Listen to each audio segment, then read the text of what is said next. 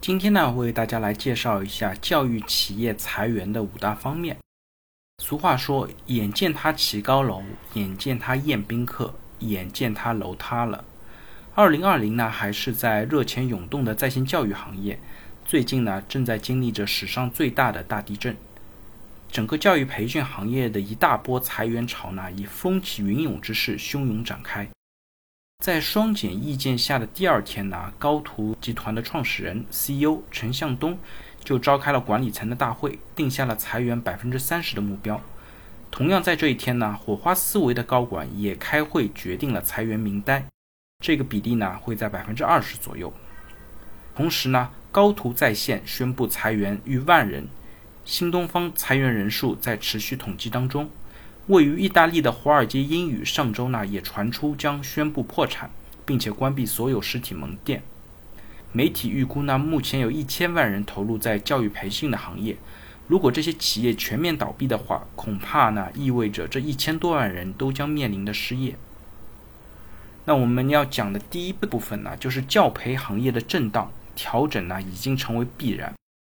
近日呢，中共中央办公厅、国务院办公厅颁发的关于进一步减轻义务教育阶段学生作业负担和校内外培训负担的意见，我们下面叫它是“双减意见”，里边明确了呢，学科类的培训一律不得上市融资，严禁资本化运作，上市公司不得通过股票市场融资投资学科类培训机构。不得通过发行股份或者支付现金等方式购买学科类培训机构资产。不再审批面向义务教育阶段学生的学科类课外培训机构。现有学科类培训机构统一登记为非营利性机构。校外机构不得占用国家法定节假日、休息日及寒暑假组织学科类培训等。那双减意见呢？对于课后补习机构等学科类的教育行业呢，相关的投融资啊、业务类型、经营时间都做了非常严肃的限制。那双减意见颁布之后呢，像很多重要的一些资本，像新东方、高途、好未来、一起教育、五幺 Talk、精锐教育、掌门教育、有道等等呢，他们的股价都有了大幅的下跌。那也有媒体估计呢，从年初至今，整个教育板块的市值呢蒸发了近万亿元，和股价最高点相比呢，部分教育公司的跌幅超过九成。那整个教育行业的转型，甚至是转行、调整方向，重新进行产品与商业模式的设计，调整组织架构，已经呢成为了必然。那第二个大方面呢，就是靠裁员来止损，切勿简单粗暴。那如何通过控制止损人力成本来帮助公司度过危机时刻？这类的咨询呢，其实一直是管理者和 HR 的一些高频的痛点。它的核心问题主要体现在哪？如果员工不愿意离职，那公司能不能单方面裁员？怎么样确定补偿的标准？员工如果对补偿标准不满意的该怎么办？经营状况不好的情况下，公司能不能单方面的降薪？的确啊，面对危机，其实节流呢比开源更加的见效快，也更加能够快速的止痛。但是呢，在咨询的过程当中，我们其实也发现，管理者普遍缺失相应的法律风险意识以及专业能力，在处理员工问题的时候呢，往往凭自己的理解和经验进行出发，如此简单粗暴，仅靠经验主导，像这样的处理方式呢，不鸣则已，一鸣惊人。一出事呢，往往就是大事。要合法的裁员，必须符合法定的裁员条件。不符合法定条件的裁员呢，必然变成违法解除劳动合同的行为，需要承担巨大的法律责任和风险。而要合法裁员呢，还必须符合法定裁员的一定程序。如果你没有尊重相应的程序呢，那他的裁员行为同样会被认定成违法解除员工的劳动合同，也需要承担巨大的法律风险。如果没有找到合适的法律依据，你贸然进行裁员，违反相应的法律规定，不但起不到降低人力成本、帮助企业瘦身过冬的作用，反而可能因为劳动争议而大大增加企业的成本，增加企业的风险。第三方面呢，是稍不留神违法解除，赔了夫人又折兵。那给出传统意义上 N 加一的补偿呢，是教育机构最后的体面。但是呢，更多的企业选择呢是直接撕破脸面。那有些教育机构呢，员工在某互联网平台上也爆料称，上午还在开会，那下午呢就通知被裁员，HR 也没有露面，让直接的领导来做工作，赔偿金呢也是没有的，内部安排转岗呢当然也没有，如果不走呢就威胁不给离职证明。而更有甚者呢，在对正在培训的员工全部加大考核力度，逼迫员工自己离职。那根据劳动合同法第四十八条的规定呢，如果用人单位违反本法规定解除或者终止劳动合同的，那劳动者要求履行劳动合同的，用人单位呢应当继续履行；如果劳动者不要求继续履行劳动合同，或者劳动合同已经没有办法继续履行的，那用人单位呢应当按照本法的规定支付经济赔偿。违法解除劳动合同的法律后果呢，可以归纳为两类。第一类呢是判定赔钱，就是按照员工在本单位的连续工作年龄，每年的工龄赔偿两个月的工资，也就是常常听到的两 N 的标准。第二类呢是被裁的恢复劳动合同的关系，同时呢要赔偿员工被违法解除劳动合同期间的工资损失。那除了以上的直接经济损失以外呢，公司还面临着像仲裁的诉讼成本。败诉赔偿导致的管理权威性的降低、士气低落、负面报道、品牌损害等巨大的不利影响。那个时候呢，公司恐怕只能够接受赔了夫人又折兵的一些灾难性的结果。由于战略调整呢，企业大规模裁员的时候呢，怎么样确定裁员名单，裁掉哪个留下哪个，其实都是一些问题。那常见的做法呢，企业往往结合自身的战略目标。结合员工的绩效评估的结果来排名，裁掉绩效相对差一些的，留下绩效相对好一些的。也有些企业呢会借机裁掉一些绩效还行，但是比较难以管理或者老板看看不顺眼的员工。但是呢，如果按照法律的要求呢，其实以上两种做法呢可能都会有一些问题。首先呢，一些员工是不能够裁减的，除了员工具有违纪被追究刑事责任等重大过错的情况之外呢。劳动合同法规定了下列人员是不能够单方裁减的。第一类呢是从事接触职业病危害作业的劳动者没有进行离岗前的职业健康检查，或者疑似职业病人在诊断或者医学观察期间的。第二种呢是在本单位患职业病或者因公负伤被确认丧失或者部分丧失劳动能力的。第三类呢是患病或者非因公负伤在规定的医疗期内。第四类呢是女职工在孕期、产期、哺乳期的。第五类呢，在本单位连续工作满十五年，距离法定退休年龄不足五年的。第六呢是法律、行政法规规定的其他情形。除此之外呢，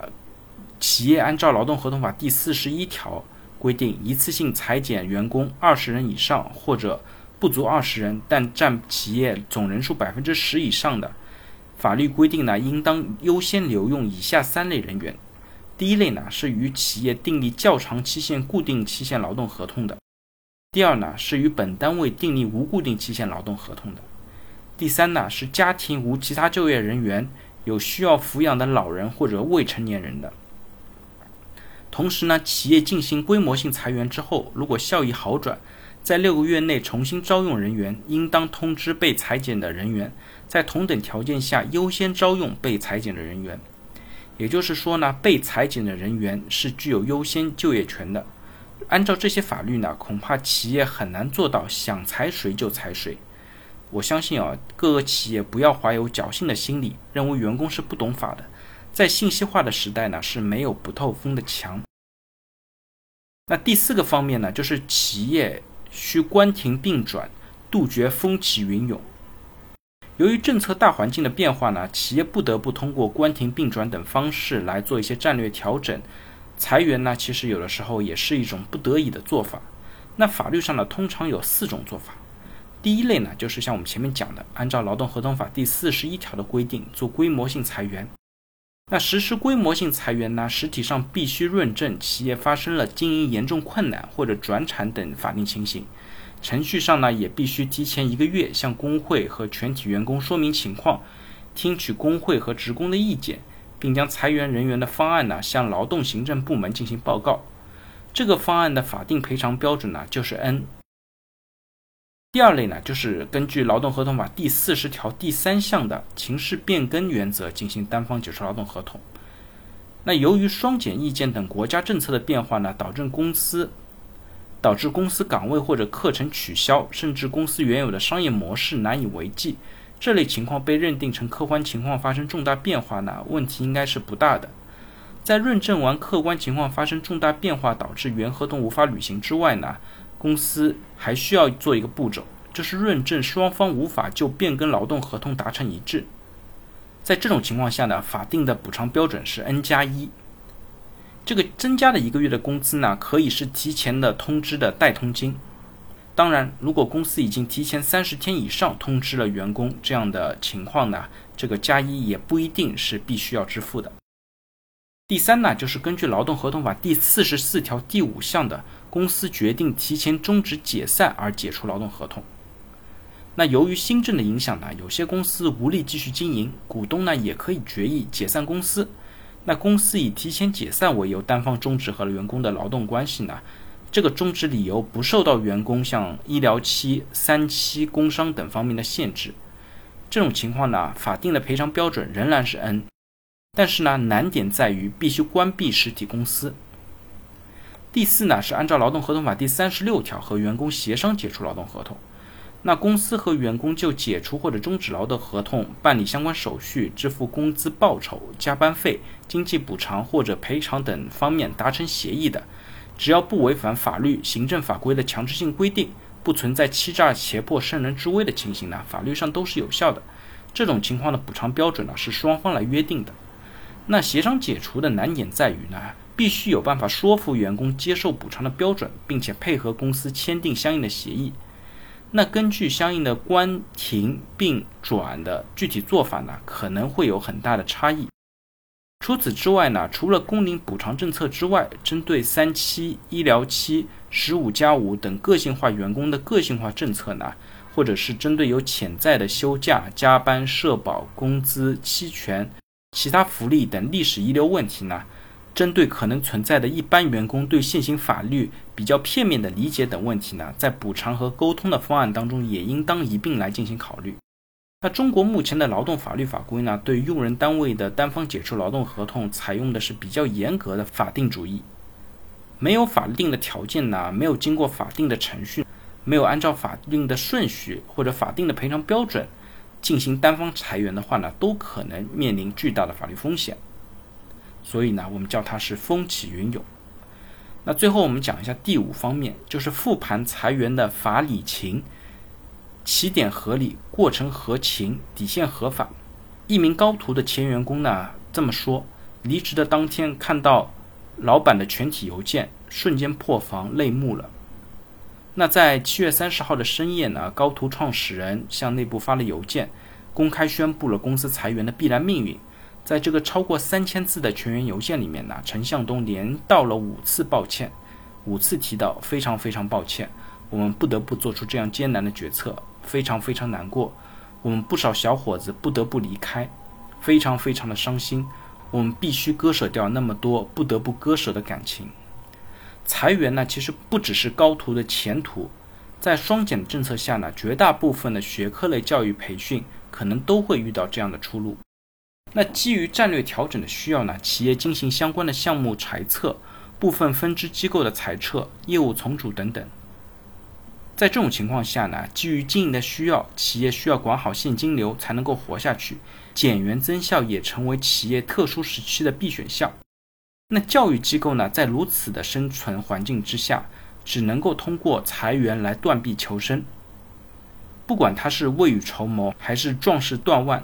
暂时的分开呢，对于劳资双方来讲，在某个阶段可能呢都是不得不选的必选项。